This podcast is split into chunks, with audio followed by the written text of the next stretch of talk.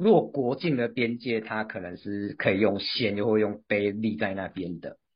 但是产业的边界，它其实是抽象的。当我们有限制性思维的时候，这些抽象的产业的边界就限制了我们创造价值的范围。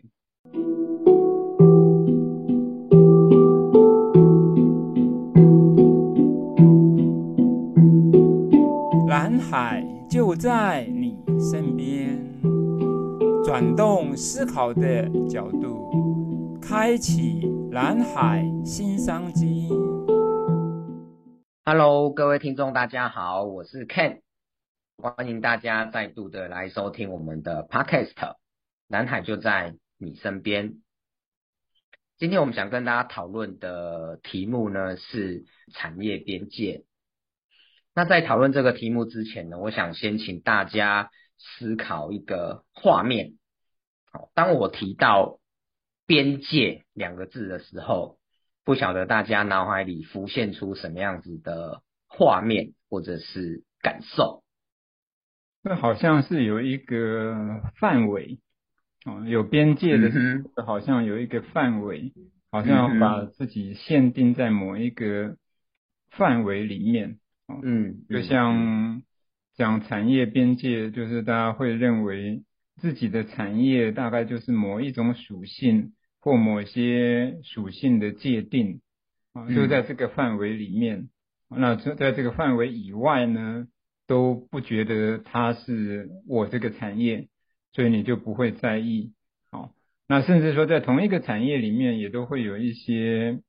边界。就比如说像饭店业，有五星级饭店，有三星级饭店，有一星级饭店。嗯，五星级饭店从来不会把三星级饭店看成对手。嗯，他会是会认为我们经营的是不同的定位、不同的市场服务的客人。好，嗯，那个产业边界对于我来讲，好像是一个一个范畴或一个领域，你自己把它界定了，把自己画一个边界，那把自己说我是属于在这个里面。嗯，是是是。我听到这个字眼，我想到就是疆域，然后在这个框框里面，就是才是我能够着力的啊。嗯嗯嗯。然后我另外又想到一个成语，叫做画地自限，嗯、好像我在我画的这个范围里面啊，那这个范围之外的，好像就不是我的，我就什么都不能做，我也不用去想它。是我自己想到。边界的时候，我脑海里面就会浮现那个国境的边界这样子。嗯哼，对，我脑海里浮现出一个像那个美墨边境，你就觉得好像看到一片沙漠，然后上面有一些仙人掌这样子。对，嗯、那那个地方你会觉得有点危险，但是又有点好奇。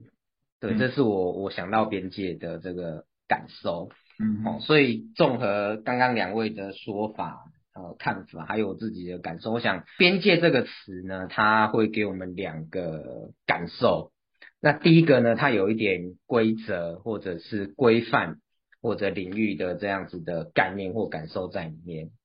那第二个呢，它会带给我们一些正面和负面的想法或生理的心理的感觉。那比较正面的部分，我们觉得有边界就是有一个。指引在那有一个可依循的方法，或者是带给我们安全感。嗯，但是相对的呢，它也带给我们的一些限制。嗯、我们好像只能在这个框框，在这个框架里面去想事情、做事情。嗯，那框架以外到底是安全还是危险，还是机会？这个好像就是充满了一种想象这样子。嗯，好，所以我想。边界的这个东这个词，呃，我们大概可以这样子来看待它。那再来呢，我想就跟呃听众还有两位也讨论一下。嗯，那刚刚我们讲边界，那什么叫做产业边界呢？嗯，对，我们如果把它聚焦在产业来看的话，那什么叫产业边界？是不是也请两位跟大家分享一下你们的看法？嗯，我想刚刚就从刚刚讲的饭店产业来看哈。嗯，它从从饭店业的角度来看，它的前提就是它有一个饭店嘛。是，啊，他有一个饭店，他就会想说，他要有地方要盖那个饭店，那饭店是落坐落在某一个城市的某一个地区，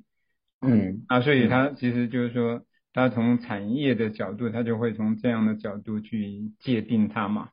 好，那这个部分就会认认知到说，我是开旅馆、开饭店的，所以我属于饭店的产业，好。那在这个地方，其实也会在政府的统计规则里面，也会有一个属性，就是说你是属于哪一个界定在哪一个产业里面的哪一个类别，好，那就是会变成一个通俗的认知或通俗的认定。那对企业来讲，它在经营的过程里面，它会看待自己在所属的那个产业边界呢，其实它从自己的界定或自己的定位开始啊，就像我们行销上面有一个很基本的策略公式，叫做 STP。嗯嗯，所以我们会从这一个角度说，第一个我会从市场里面我切割一块，我是属于哪一个市场区隔的，叫 segment。对，有一个 segment 在那里，就是就是说我饭店这个产业里面，我的 segment 那个是在五星级饭店，还是三星级饭店，还是一星级饭店？哦那第二个东西是我会做 targeting，啊，就是说我的目标客群会是哪些人，啊，所以从这一个角度里面又会把这一个 segment 里面的顾客群体在做了一些分类，那锁定我自己的分类来做经营，啊，那 P 呢就是 positioning，就是在这个分类当中呢，我怎么定义我自己？我是属于高档的、中档的、低档的，或者我定位我自己是属于哪一个属性的。所以一般在过去会有产业会出现，往往我们有很多的思维是从这一个 STP 的市场行销的策略开始，那产业都会对我们自己有一个认知，有一个定见。我在这个区隔之下，我特别有利基，我特别有优势。所以我在这个领域里面可以很好的经营，我想这个大概就是产业边界会产生的比较主要的背景。嗯，OK，好，谢谢 Alex。关于那个产业边界，刚刚 Alex 其实已经有提提到一些了。平常我们比较常提到的就是，可能就是我们用产品来区分或顾客啊。那另外的话，譬如说，如果以餐厅，除了以就是产品类别以外，可能也包含时间的界限啊，比如专门提供早餐的啊，早午餐的、中餐的、晚餐的、宵夜的啊，然后另外可能是地理位置啊，嗯嗯，它是专注在某一些地理位置位置的那个市场啊，那比如说只针对台湾的或全球的啊，或者是东南亚的啊，所以这个产业的边界其实它就是可以可以有不同的一些分类啊。那往往这样子一个不同分类，当我们没办法去去跨越那个边界的时候，它可能就限制我们只能在某一个区块里面去做发展。嗯哼，是。所以综合刚刚两位的说法，就是我们会用呃一段话来描述一个产业嘛。那其实这些里，这是每一段话里面都包含了很多的元素。嗯，那每一个元素呢，其实就是一个产业的。边界，那我觉得简单讲，我们可以说每一个产业都可以找出它人事时地物的边界。当然不止这五个啦，但是就是这个大家比较熟悉嘛，吼，就是 W E H 或者人事时地物。比如说刚刚 Alex 提到的饭店业，那五星级的饭店目标的人是什么样子的人？三星级饭店目标的人是什么样子的人？那五星级饭店要坐落在什么样的区域？三星级饭店要坐落在什么样的区域？所以，呃呃，任何一个产业都可以用人事时地物，甚至更多的边界来做描述。嗯哼，好，那一般呢，就是传统的或现在比较主流的商业模式，就是在这些边界里面去，呃，不管是。创造价值还是争取更多的市占率嘛？好，那其实某种程度这个就是在边界里面或所谓的在红海里面做竞争或做区隔。嗯嗯。所以如果我们都只是这样想的话，那一个饭店业它提供住宿，嗯，但是过去我们讲的比较开玩笑一点，嗯、那汽车旅馆算是几星的饭店，嗯，那它提供的价值是什么？嗯，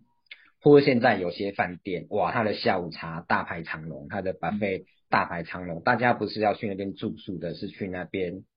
呃呃呃消费餐饮的，嗯，那这些这些，比如说汽车旅馆提供的这个情侣或夫妻之间的这个呃价值，好，或者是这个特别的餐饮对于非住宿客户的价值，这些都超越了产业边界。嗯，或者是说它另外的构成了一个产业的边界，那透过这样的方式，其实就能够去创造蓝海。所以我想说，哎，是不是也请 Alex 跟跟博文也跟大家分享一下，说为什么常常都只在产业边界里面找机会？那那那我们怎么样子能够去跨越这些产业的边界去，去去开创蓝海？那我这边讲一个，就是全联它的那个全支付啊，就是啊正式登场啊，然后那个他们董事长就说预计亏五年，零售啊做生鲜超市的，哎，那竟然会跨到银银行业，而且他好像也把它整合的蛮好。那全联它现在它它不是它不是科技业啊，然后它竟然也会从零可以从零售跨越边界，就是。呃，去真实到就是银行业的饼啊，所以这里面看的话，就是哎，其实跨越边界，从什么产业跨越什么产业，其实没有定论啊，而是你如何去运用，就是呃一些新的科技啊，然后思考一些新的可能性，那我觉得觉得就会看到一些新的价值。好，谢谢 Edward 的分享，哦，就是金融业。资讯业、零售业，你如果没有把自己受限在你所属的产业边界，那你把你拥有的资源、你看到的问题，你试着去找出一个模式来解决它、满足它，那就是能够跨越边界或者所谓的重建边界，去开创一个有蓝海价值的商业模式出来。好，谢谢谢谢 Edward 的分享。我想从 Edward 就举的这这一个例子来看呢，哈，其实如果你要跨越的是像零售业、咨询业或者是银行业这样的产业的边界呢，其实会有难度的时候呢，其实是一个角度，就是你从供应方的思维，就是从自己的角度来看的时候，你是很难。看到这三个产业，你怎么把它连接在一起的？哦，但是如果你从顾客的需求方的角度来看的时候，你会看到这三个连接在一起，可以提供给顾客的便利性，可以给顾客的价值，就会很清楚的凸显出来。哦，就像我刚刚举的那个饭店业，有一次我跟一个当过五星级饭店总经理的朋友在聊天。我举了一个饭店业跨掉跨它五星级跟三星级边界的那个饭店叫 Citizen M，哦，因为它是提供五星级的那个奢华跟设计，但是用三星级的价格来争取的是希望让那个不断有商务移动的旅客呢，可以变成他的旅客，因为他经营者本身是一个设计师。他就觉得五星级饭店都没有设计，啊，但是为什么不能提供一个有设计感的饭店，然后又能够一个合理的价格？所以他从这个出发去做的 Citizen M，啊，有五星级的奢华，但是三星级的价格，所以它影响就是五星级的客人也来了，三星级的客人也来了，所以他就把他的市场范围打开了。所以它这个是等于说，它从一个饭店业的定位，把五星级跟三星级的定位完全打开了。所以从从这一个角度来看，其实最重要的东西是，它是从需求方的角度，从使用者的角度来看待这个事情，所以他才会发现说，哦，需要这样的一个跨越边界啊。因为我们从消费者的角度来看的时候。我们往往往会发现，就是说，消费者是因为他的目的性来做消费的，是，比如说我要去餐厅吃饭，啊，如果我是经营西餐厅的，我大概就会把我的竞争对手限定在西餐厅上面，我会认为我是西餐的产业，所以我的竞争对手是谁，所以我要想办法打败哪一个西餐厅。但是从消费者的角度来讲，如果今天是要招待一个好朋友，我想的可能不是只有西餐厅，可能还包括中餐厅、日本料理，甚至说不是餐厅，我可能招待他去看电影，我招待他去那个淡水走一走，这完全跨越那个产业的边界来想。所以，如果我们从这样的一个角度来思考的时候，我们常常会把自己限定在某一个产业边界的时候，其实往往是我们的思维被我们自己供应方的思维限制住了。对，并没有从需求方顾客的角度来想，他要完成的目的是什么。是，所以如果我们可以跳脱这样的一个角度来想的时候，就像旅馆饭店业有一个很大的突破。就是那个 Airbnb 啊，他从网络的资讯的角度来看，因为每一个人到不同的城市在做旅行的时候，他要的就是一个住宿的空间嘛。是的，尤其是说，如果是年轻人，他又不在乎你什么饭店豪不豪华，只要有一个空间可以住得舒服。所以，当你有空间可以提供出来，那不一定叫做饭店啊，我家里有一个空房间也可以啊。那就会让我们把这一个产业的边界完全打破，然后用新的角度来看见，我只要有可以提供住宿的空间，我就可以连上 Airbnb，就变成可以提供住宿的业者了。是，所以我想在这个地方，就是产业边界这件事情，其实是供应方的思维产生的。嗯嗯，S，您刚提到两个。例子嘛，Airbnb 跟 citizenM，我想 Airbnb 的部分就是呃边大家都会觉得饭店是要在一个固定的位置嘛，嗯哼，那这个也是一个边界，嗯，就是你认为位置是要固定的，嗯，那当你把这个边界打破之后，如果我的饭店不一定是要在一个固定位置的时候，哇，那海阔天空，这个每个每个有有空间的地方都可以当成你的。提供住宿的场所，我觉得这是一个很棒的例子。嗯，另外，citizenM 的部分，我猜想听众可能会好奇说，那我如何就是用三星级的价钱，就是提供到五星级的奢华？我想，嗯，就是听众可能会有点好奇，是也请你再补充说明一下这一点。OK，这些五星级的饭店里面呢，其实它会提供的东西是什么呢？就是他希望是提供顾客来有一个皇皇宫贵族的那种享受，啊，是，所以他会有很豪华的大厅，然后他会有那个 bear Captain 帮你迎宾，然后让你走红地毯，啊，然后饭店里面的空间比较大，有游泳池，然后甚至有那个很多好的餐厅。对，所以它的环境的氛围设计会比较不一样，但是对商务旅客来讲，啊，或者是很匆忙在移动的客人来讲，他常常到了饭店的时候是晚上了，对，是第二天一早就离开了，啊，所以在在他来讲，他对他来讲，他需要的是有一个好的睡眠，有一个好的休息的空间，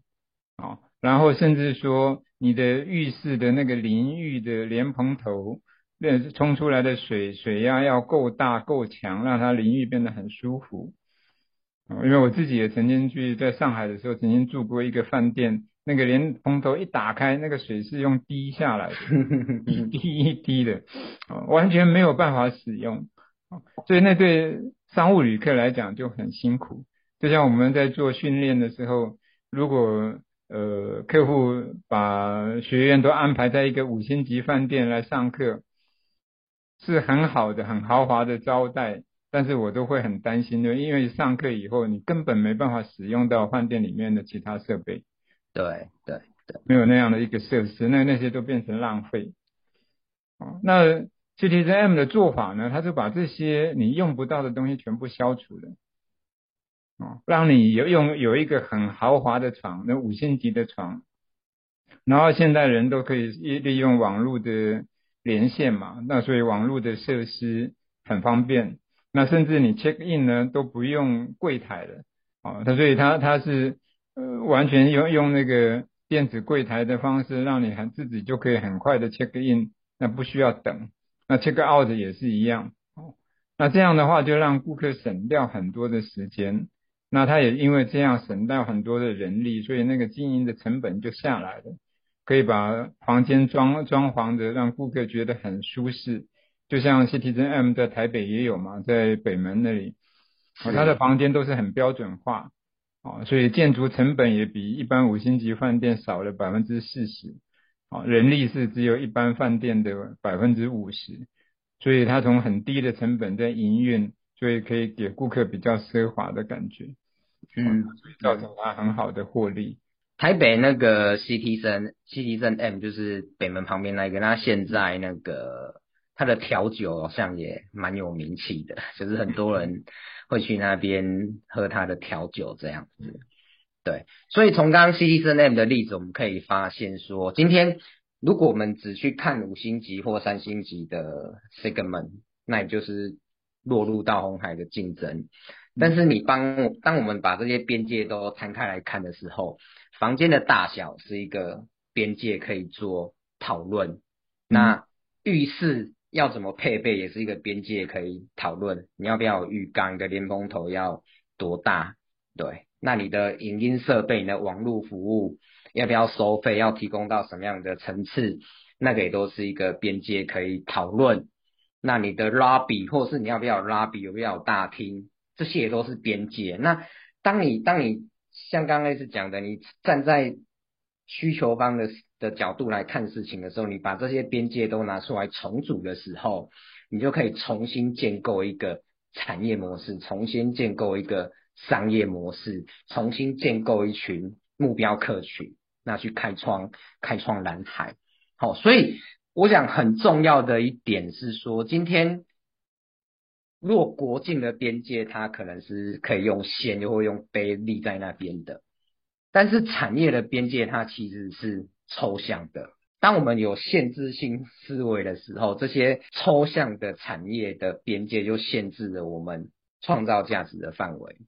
但是当我们的思维是打开的时候，那我们就知道所有抽象的东西，我们都是可以去重组它的，我们就可以把这些边界都摊开来看，重新去建构一个新的产业出来。所以我想说，呃，最后要跟大家分享的就是说，呃，产业绝对是可以重新去塑造的。那方法就是把它的元素、把它的边界都打开，除了人事、时地以外，有各种各样的边界，我们可以去重组它。所以，呃，最后我想要就是也是丢问题给听众啦。你现在所属的产业，你可以思考看看，你怎么去看看它有哪些边界？那想想看，说这些边界限制了你什么事情？那也想想看，这些边界以外，你有哪些好奇？你有哪些机会存在？